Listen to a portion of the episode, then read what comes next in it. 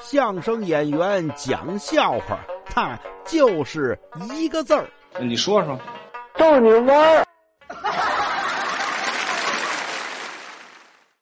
您看呀，现在有很多这种古镇旅游啊。前年我们去过一个，到一地儿旅游，朋友接待说我们这儿新修一古镇，我带你们看看去。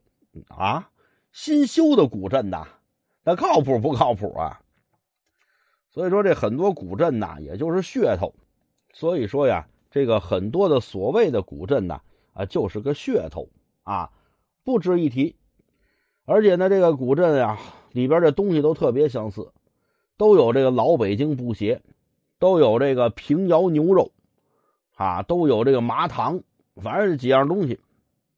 还有的古镇呢，有这个看相的、算卦的先生，啊，这就更不值一提了。没事跑旅游点算卦，这人高不到哪儿去。前日子跟我们一朋友去了，在这古镇里，有一算卦的老头啊，就把我们这朋友呢拦住了，说。这位年轻人呢？哎呀，我看你这个意思可不错呀。嘿，怎怎么不错呀？你呀一定长寿。呃，不过呢，呃，有这么几点注意的。你要想听呢，我跟你说说，这怎么回事？这就是要钱呢。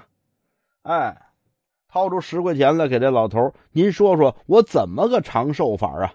嘿，好，你看看，你站起来有多高啊？我站起来有一米九啊，是啊，有多重啊？一百一十斤呢，一米九才一百一十斤，你这是又长又瘦，你这不是长寿吗？这哥们一听，哎，我这十块钱花的也忒冤了吧？哎，去你的。